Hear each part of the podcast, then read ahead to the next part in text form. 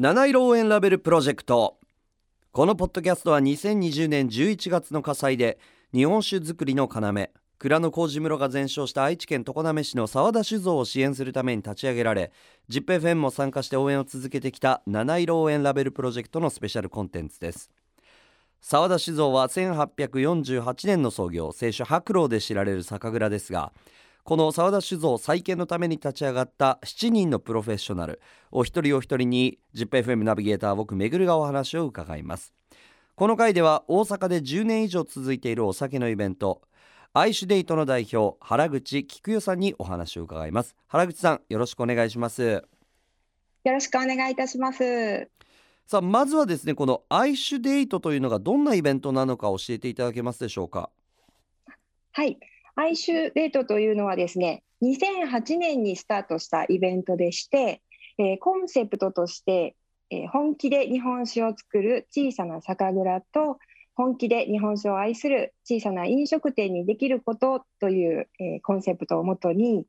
え、会場ではですね飲食店と酒蔵さんがそれぞれタッグを組んで屋台形式でお酒とお料理を販売しながらお客様はそのお料理やお酒を楽しみながら一方でですねステージの方では、えトークショーだったり音楽ライブあとはですね、え映像なんかも作って楽しんでいただいているというイベントです。はい、えー、澤田酒造さんとはあのどういうふうにお知り合いになったんでしょうか？えー、っとですね、澤田酒造さんとは、アイシュデート以前にですね、実はあの大阪の百貨店催しで、日本酒祭りという大きな催事がありまして、そちらにあの私、えー、実は日本酒うさぎという居酒屋を営んでるんですけれども、そちらのお店の方で出店させていただいた際に、えーと、倉本さんが、えー、倉本ブースとして澤田酒造さんが、えー、出ていらっしゃって、その時に、えー、ご挨拶させていただいたのが最初ですね。あそうなんですね。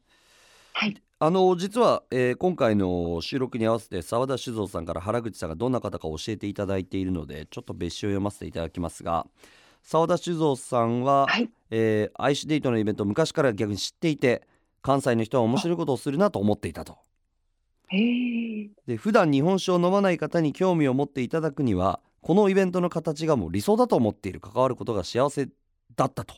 いうふうにおっしゃっております。えー、すね、はい、でですねえー、家事のことを報告するとすぐに支援金を集めをスタートしていただいてで、えー、インスタのイベントも企画していただきましたと。企画にはたくさんの倉本さんと、アイシデートに参加していただいたミュージシャンや芸人さん、落語家さんまでご支援をいただき感謝の気持ちでいっぱいだったと、えー、いうことなんですけれども。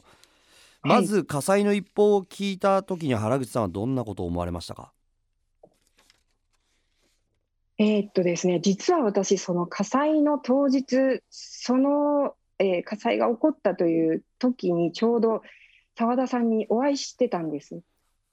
お店の方での澤田酒造さんのお酒の会というのを、その当日に実は企画してまして、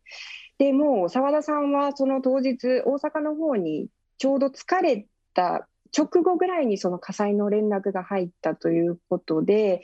実際にその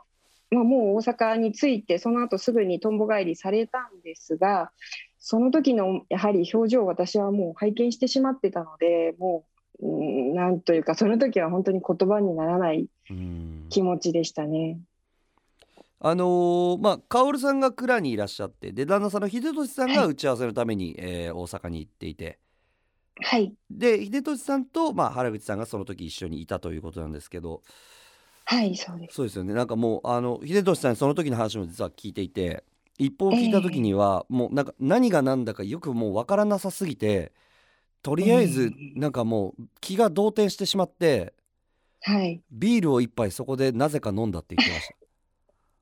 そうですね。そうですね。とりあえずお店の方には向かいますということで一度顔を出していただいてもうでも顔面蒼白で本当にもうお声もかけられないような状態でとりあえずビールをいっぱい飲んで 状況をご説明いただいてそのままもう新大阪の方に向かうっていう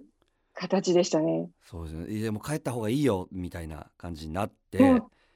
そうですねとにかく帰らなければいけないしでも本当にもう澤田さん多分その時は何も見えてなかったようなはい表情されてましたね。そうですよね。まあそこから本当にあの今があるというのはいろいろな方々のこう本当に支援があってということなんですけれども今回原口さんはどんなことを企画支援されたんでしょうか、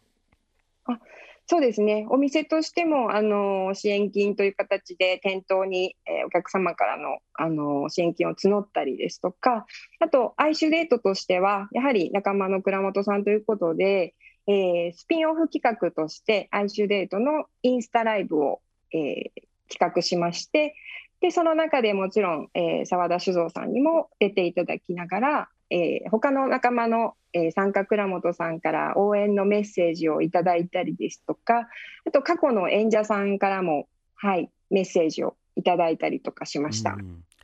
あとはですね、えー当時、その時あの酒造組合さんが立ち上げられていたあの支援金の口座がありましたので、そちらのご紹介をさせていただきました。あのまたこういう関わり方であの原口さんもより澤田酒造さんのことを知ったりとかはたまた澤田酒造のファンの方々の声を聞いたりとか、まああのはい。また違うお付き合いのあのあり方があったのかなと思うんですけれども今回そういうはい。一連の支援の動きを含めて気づいたですねはい。澤田酒造の魅力だったりとか、えーこの活動、支援の活動されている中で、えー浮かび上がった感情みたいなのがあればぜひちょっと教えていただきたいなと思うんですけども。そうですね、やはり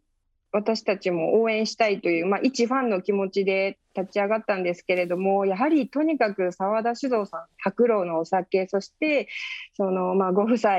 をはじめとするその酒造の皆さんたちのこう仲間というか、ファンの方がとにかくすごく多いんだなっていうことにうん。私たちもこう気づかされました。改めてですけれどもやはり支えたいということはやっぱり飲み続けたいお酒があるからこそ私たちも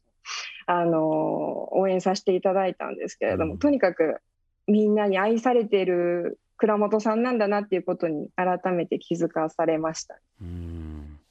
あのーまあ、今回ようやくですね、えーまあ、いろいろな本当にあの支援があってお酒を醸すことができたというところはい。で出来上がったお酒飲まれたと思うんですけども、えーはい。まあ、今までおそおそらく飲んできたであろう日本え酒えまた澤田酒造のお酒とは違う味わいがあったかなと思うんですけれどもいかがでしたか、そうですね。もう飲む前から本当に涙出そうなぐらい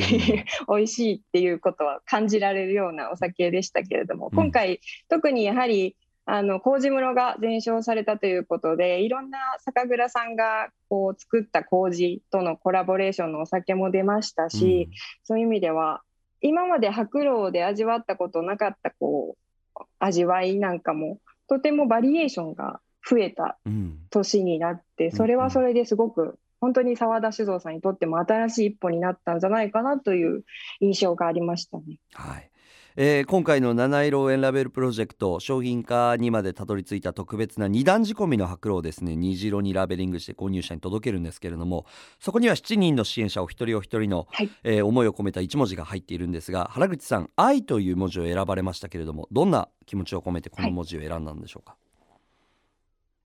もうお話をいただいた時にもうアイシュデートといえばやはり愛しかないなということでみんなの、はい、ファンからの愛が届けばいいなということでこの字を選ばせていただきました。はい。あのーまあ、アイシュデート自体もですねコロナ禍でなかなかこうイベントの開催が厳しいというところでは大変なあのご苦労があるかと思うんですけども今後はどのような予定なんでしょうか？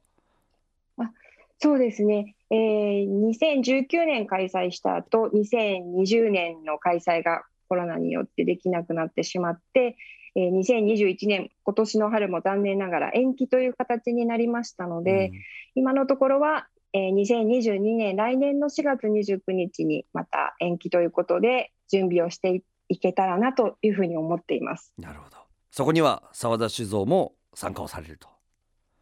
もちろんです。そうですね。いやでも本当になんかあのーまたそういういろんな思いも携えてあのーいろんななんだろう、思いのあるコラボになると思いますしあの今後これをご縁に、あの双方にまたますます盛り上がっていくといいですね。そうですね、本当にあの大阪のイベントですけれども、名古屋とかね愛知とかたくさんのお客さんが来られるアイスデートにも来られますしやっぱり全国にファンの方がいらっしゃると思うので、どんどん盛り上がっていけばというふうに思います。はい。原口さんも大変だと思いますけどもこれからも頑張ってください。ありがとうございます。どうもありがとうございました。ありがとうございました